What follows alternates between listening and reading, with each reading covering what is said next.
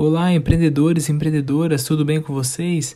Hoje a gente vai estar aqui inaugurando o nosso primeiro episódio do podcast, que eu tenho certeza que vai ser um sucesso, e vamos estar falando um pouquinho sobre o Tesouro Direto. Caso você tenha interesse no assunto investimento, já estudou alguma coisa, com certeza você já deve ter se deparado com o investimento tesouro direto, como que funciona, tal.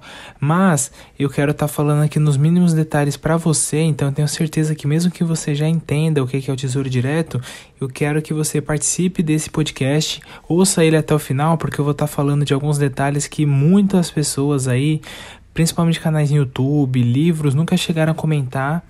E até comentando também o fato que ocorreu recentemente, que fez com que um investimento que muitas pessoas consideravam como sendo extremamente conservador tivesse um mês de rentabilidade negativa. E vou tentar explicar de forma simples e direta para vocês o porquê que esse investimento teve essa rentabilidade negativa.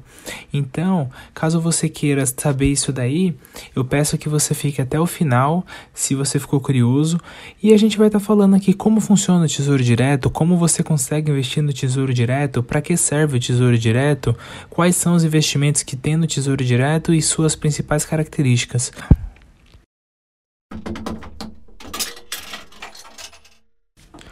Vamos lá, partindo do princípio, quando a gente fala do Tesouro Direto em si, ele não é um investimento. Os investimentos que a gente faz no Tesouro Direto seria nos títulos que estão disponíveis dentro da plataforma do Tesouro Direto, que é uma plataforma do governo federal onde a gente consegue estar, tá, nós, pessoas físicas, conseguimos estar tá investindo em títulos de dívidas públicas, que é nada mais nada menos do que o governo emitindo dívida para poder arrecadar dinheiro e conseguir pagar suas atividades, para poder melhorar a infraestrutura do país, esse tipo de coisa. E dentro do Tesouro Direto, a gente tem três investimentos: o Tesouro IPCA, o Tesouro Pré-Fixado, o Tesouro Selic. Uh, vamos começar falando do Tesouro Pré-Fixado, que assim como o próprio nome dele já diz, ele tem uma rentabilidade que ela já é pré-acordada, já é pré-fixada quando você vai investir. Então, se você visualiza lá no site do Tesouro, que você pode estar tá pesquisando, basta você no Google jogar tesouro.gov, você vai ver que tem um título lá, vamos dar um exemplo aqui, um tesouro pré-fixado que vai vencer em 2025 e sua rentabilidade vai ser de 7% ao ano. Indica o quê? Que agora de 2020 até 2025 a rentabilidade dele não vai ser alterada. Se você fazer o investimento agora, ele vai render 7% no ano de 2020, 7% em 2021, 7% em 2022, 2023 e assim sucessivamente. Porém, ocorre um fenômeno, um fenômeno que a gente chama de marcação a mercado, que ela é o que? Como a, o Tesouro Direto ele está muito atrelado à Selic, que é a taxa básica de juros, essa taxa básica de juros ela é determinada pelo Copom, que é o Comitê de Políticas Monetárias do Brasil.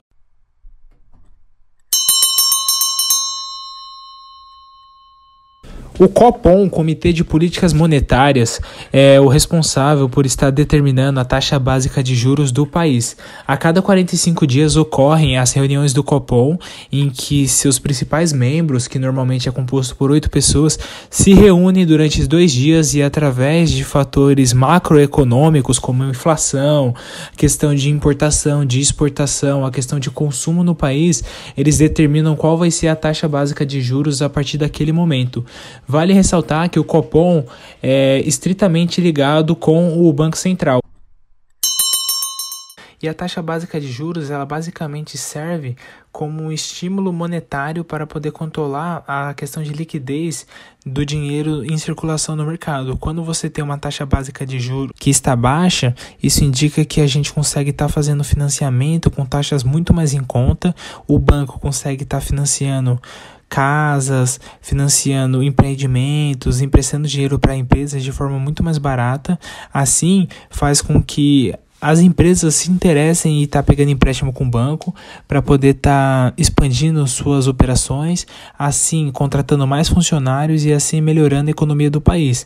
Porém, tem que ser de forma gradativa, não pode ser forçado isso, pois pode acabar acontecendo de você querer estimular de forma artificial um país que não tem suporte para isso.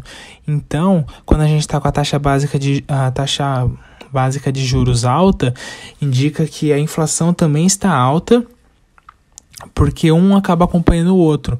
Pois se a gente tem um caso que a taxa básica de juros está alta, indica que os financiamentos vai ser um pouco mais complicado se você for pegar um financiamento no banco. Os juros que o banco vai cobrar de você é muito mais elevado em relação quando está baixa. E com essa falta de dinheiro no mercado, porque você não vai estar tá conseguindo financiamento fácil, a acaba acontecendo de você ter uma alta oferta e uma baixa demanda. Então a inflação acaba subindo e a Selic acaba subindo para poder acompanhar a inflação e assim poder amenizar o impacto dela. Mais ou menos a Selic serve como um instrumento monetário para poder controlar a inflação.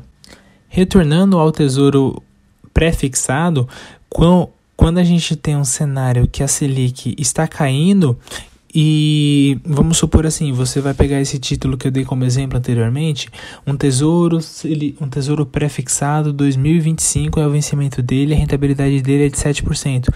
Porém, a Selic está em 4%. Indica que esse investimento, esse tesouro pré-fixado, ele tem valor para o mercado, porque ele está rendendo mais do que a Selic. Só que vamos supor que vai passar 45 dias, o Copom determina que eles vão aumentar a Selic para 8% agora, esse título já perde um pouco do seu valor para o mercado. Então, acaba que o mercado não tem interesse em estar tá comprando esse título e ele fica oscilando de forma negativa, porque a taxa Selic vai estar tá mais alta do que ele, ele perde o seu valor do mercado. Então, quando a gente tem situações onde a taxa básica de juros está caindo, o tesouro pré-fixado com efeito da marcação ao mercado, ele tem a tendência a se valorizar.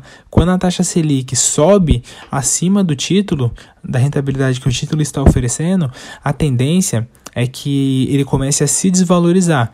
Porém, essas desvalorizações, essas oscilações só ocorrem se você vier a vender o título de forma antecipada. Se você permanecer investido nesse título até o vencimento dele, você vai receber exatamente aquilo que você contratou. Então, se você tinha lá a promessa de 7% ao ano de 2020 a 2025, é exatamente isso que você vai estar recebendo.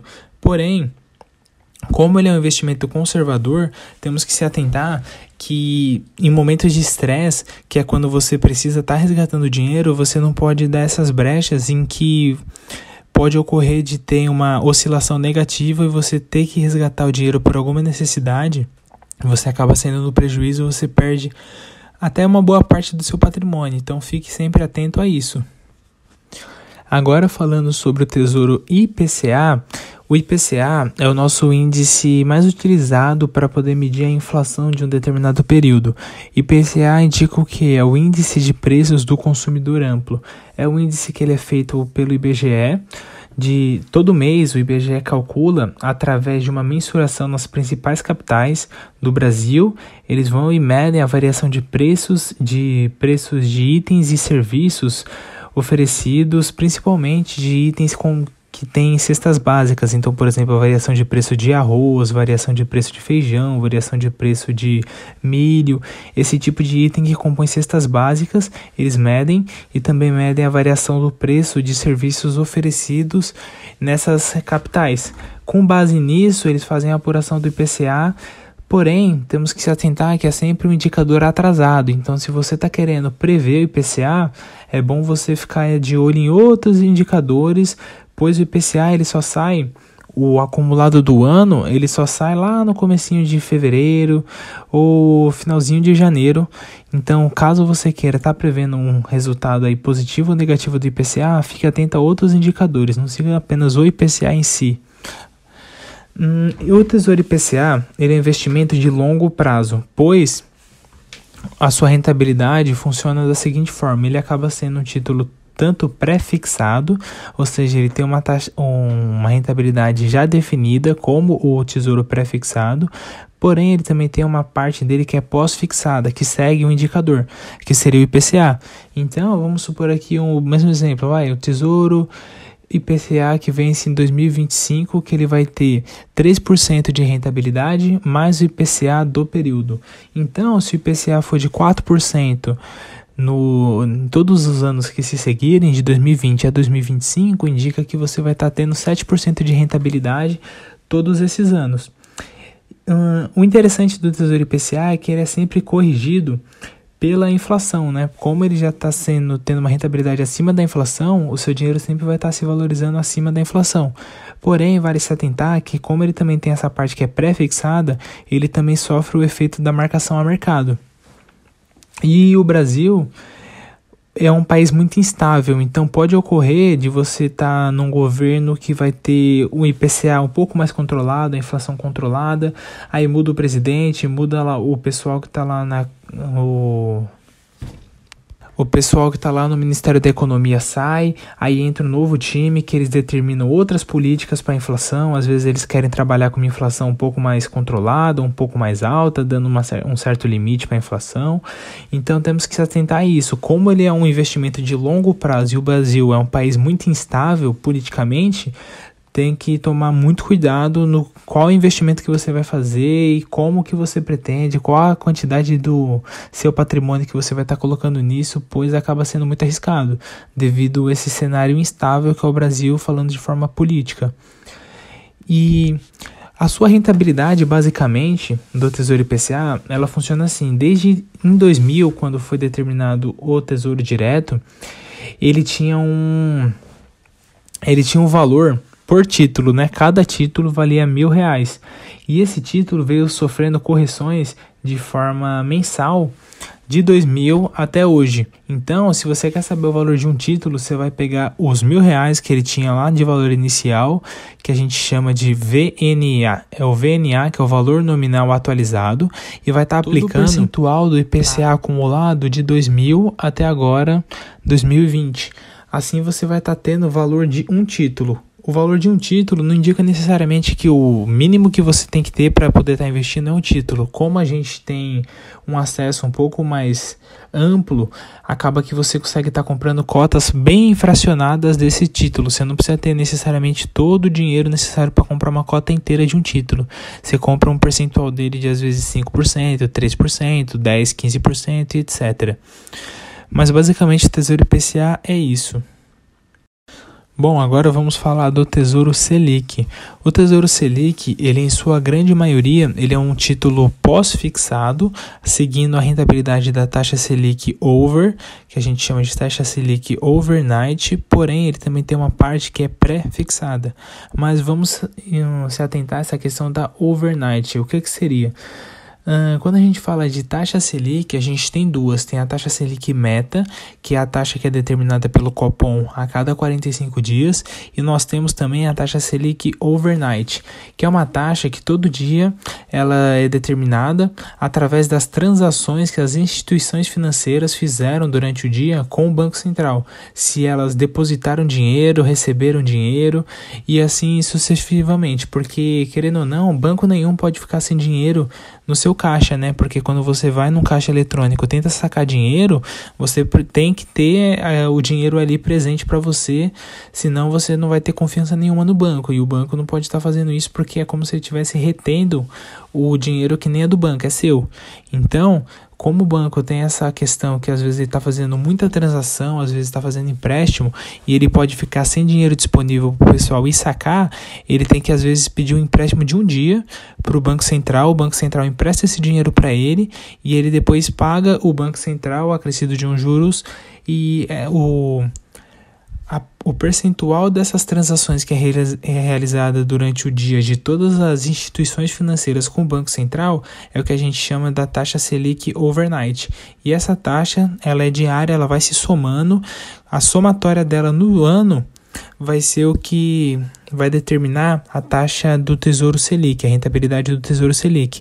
Ela é bem próxima da taxa do da taxa Selic meta, anda muito próxima dela ali, a diferença é bem mínima, porque é como se fosse a perspectiva assim, ah, o Copom determina que a perspectiva, o que eles querem atingir é 2% no ano. Então, acaba que as transações são feitas para chegar próximo desse número. Então, elas andam bem próximas ali. A diferença não é muito grande da taxa Selic overnight para a taxa Selic meta. Agora também sobre a questão da rentabilidade do Tesouro Selic, tem que se atentar que ele tem uma questão, igual comentei com vocês, ele não é totalmente 100% pós-fixado. Pode ocorrer dele ter um ágio ou um deságio na sua rentabilidade, que é quando, por exemplo, atualmente, o, como a taxa básica de juros está muito baixa, a taxa Selic está em somente 2% ao ano, eu estou gravando isso no dia 29 de 9 de 2020 e ela está em 2% ao ano, o mercado em geral ele não acha que está um preço atrativo para poder estar tá investindo no Tesouro Selic. Então, muitos leilões que estão ocorrendo do, do governo federal, o, as instituições financeiras grandes simplesmente não estão comprando nenhuma cota de título, não estão querendo investir no Tesouro Selic, pois a rentabilidade está muito baixa. Então, para poder incentivar um pouquinho mais, eles colocam uma rentabilidadezinha um pouquinho mais, como se fosse um prêmio, só para poder atrair mais gente querendo investir. Então, quando você for consultar, por exemplo, no site do Tesouro direto, que é tesouro.gov, você vai estar tá lá vendo um título de Tesouro Selic mais uma cer um certo percentual, que é como se fosse esse prêmio. Ah, suponhamos, mais 0,8, ou seja, vai estar tá rendendo Selic mais 0,8. Como tem essa taxinha que ela é pré-fixada, acaba que no Tesouro Selic também vai estar tá incidindo a marcação a mercado. Ou seja, enquanto tiver gente Enquanto o mercado vê que o título está interessante, esse título tem uma rentabilidade boa em relação ao que a Selic está oferecendo, o mercado se interessa em comprar, a rentabilidade desse título vai subir. Porém, quando o mercado vê que o título está com uma rentabilidade não tão legal, a rentabilidade dele está baixa, a rentabilidade dele está baixa, o que eles estão oferecendo por causa da taxa Selic baixa, a rentabilidade dele vai oscilar negativamente. É assim, caso seja necessário você estar tá vendendo seu título para poder resgatar por alguma necessidade, às vezes você tem que fazer alguma cirurgia, você perdeu seu emprego, você precisa de dinheiro para estar tá pagando suas contas e não ter que se endividar, e você precisar vender tomando prejuízo, tem que se atentar a isso, pois em momentos de estresse que é aplicado essa taxa de ágio ou deságio do tesouro. Então fique atento a isso. E o Tesouro, de, o tesouro Selic, ele, assim como o IPCA, ele adota a mesma metodologia para ser calculado. Se ele fosse totalmente pós-fixado, apenas dessa forma você já saberia qual seria a rentabilidade que você ia ter quando você fosse resgatar o seu investimento depois seria mais ou menos assim. Imagina lá que em 2000 o preço de um título do Tesouro Selic era de mil reais. Todos os dias veio tendo a correção da taxa Selic over. Então todos os dias foi se somando lá qual foi a taxa Selic e aumentando assim o preço do título e aumentando e aumentando até hoje em 2020. Então o preço que nós temos hoje é nada mais nada menos do que todo o percentual que teve de retorno da taxa Selic over de 2000, de 2000 até agora em 2020.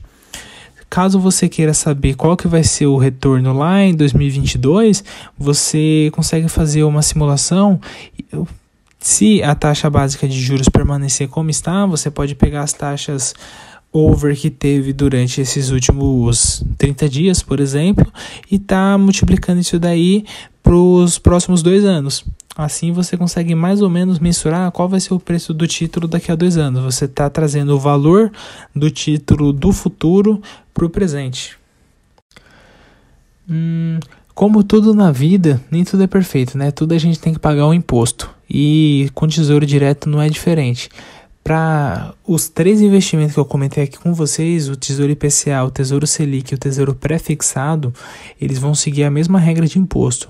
A gente tem o IOF, se você resgatar o seu investimento antes de 30 dias, e o IOF ele é regressivo, a partir do segundo dia ele vai regredindo 3%. Então, se você investiu hoje no dia 20 e no dia 21 você quer resgatar, ele já você vai estar tá pagando 96% sobre o seu lucro. No dia 22, você vai estar pagando 93 e assim sucessivamente. Temos também o imposto de renda. O imposto de renda funciona da seguinte forma: ele adota uma tabela regressiva, onde se você for resgatar o seu investimento de um do dia 1 que você fez o investimento, então se você fez o investimento no dia 20, no dia 21 você quer resgatar até o dia até seis meses depois da aplicação, você vai estar tá pagando 22,5% sobre o seu lucro de imposto de renda. Caso você queira resgatar de seis meses a um ano, você estará pagando 20% sobre o seu lucro. Caso queira resgatar de um ano a um ano e seis meses, você vai estar pagando 17,5% sobre o seu lucro. Caso você resgate depois de dois anos, você vai estar pagando a alíquota mínima, que é 15% sobre o seu lucro. Temos também a taxa de custódia de bolsa, porém, recentemente essa taxa sofreu uma alteração aí, felizmente, que agora, se você está investindo menos do que 10 mil reais, você fica isento de estar tá pagando essa taxa. E quando você ultrapassar esse limite, a taxa só vai ser cobrada no que excede os 10 mil reais. Então, caso você tenha 15 mil reais aplicado no Tesouro Direto, em qualquer um desses três investimentos que eu comentei com vocês, a taxa vai estar incidindo somente sobre os 5 mil que superou os 10 mil reais, não sobre o montante total, então acaba pagando bem menos. Mas basicamente sobre impostos é isso: a gente tem o IOF, o imposto de renda e a taxa de custódia de bolsa.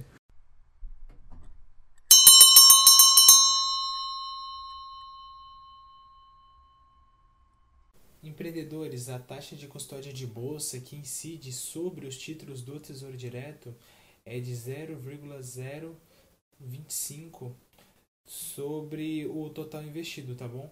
Então, assim como a gente tem essa questão de abaixo de 10 mil reais, o investidor é isento de pagar essa taxa, os valores que excederem esses 10 mil reais serão tributados com essa taxa de 0,025 ao ano.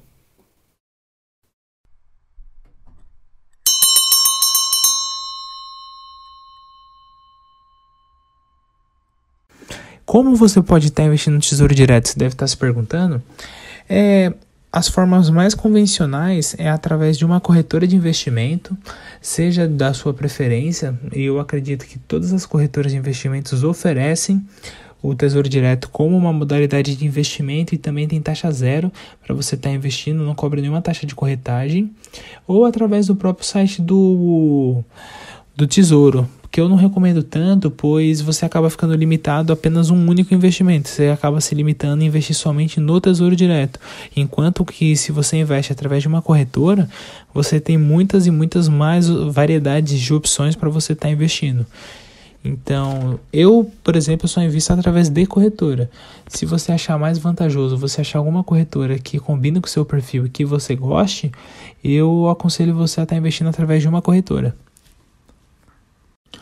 Agora explicando um pouquinho qual a finalidade do Tesouro Direto e como que ele auxilia, como que ele ajuda na economia. Como eu disse, você investindo no Tesouro Direto, qualquer um dos três investimentos, você está emprestando o seu dinheiro para o governo federal e esse dinheiro que você está emprestando, você está comprando dívidas do governo. Então, quando você analisa lá e fala daquela questão econômica de ah, dívida interna, dívida interna basicamente é isso: é a emissão dos títulos de dívidas aqui dentro do Brasil que nós, investidores, pessoas físicas e também as instituições financeiras ou então fundos de previdência vão estar tá comprando. Porém, tem que se atentar que o governo, muitas vezes, para poder estar tá pagando os juros da dívida que ele emitiu no passado, ele emite novas dívidas e novas dívidas. E assim vai criando efeito de bola de neve. Porém, vai chegar um momento que alguém vai estar tá pagando essa conta. E quem você imagina que vai ter que estar tá arcando com essa conta? Possivelmente, se você pensou que é você, nós, cidadãos, eu concordo com você. Eu acredito que nós no futuro vamos ter que arcar com essa conta. Então, fique atento a isso. Veja a situação fiscal do Brasil, veja se ele tem condição de estar arcando com todas essas dívidas. Atualmente, a gente teve essa questão do Tesouro Selic tendo uma rentabilidade negativa porque simplesmente o mercado não está interessado em estar tá investindo num título que está rendendo tão pouco em relação com outros investimentos.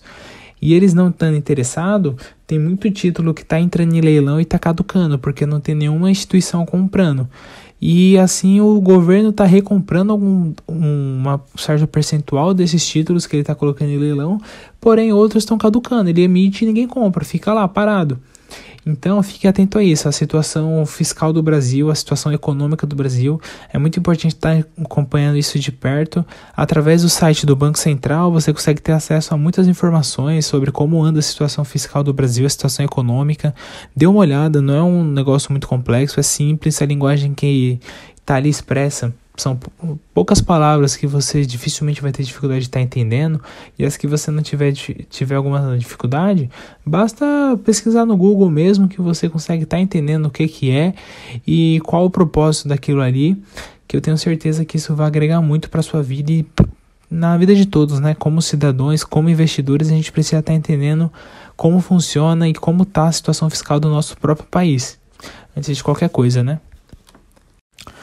Bom, empreendedores, basicamente sobre o Tesouro Direto é isso que eu queria estar passando para vocês. Eu espero que vocês tenham gostado desse assunto, tenha ficado claro. Caso tenha surgido alguma dúvida que vocês queiram sanar, por favor, mande mensagem no Instagram empreendedor do futuro 53, que eu prometo que estarei respondendo a todos o mais rápido possível. E eu espero que vocês tenham gostado desse nosso primeiro episódio do podcast. Espero, conto com a sua presença nos próximos e muito obrigado. Tchau!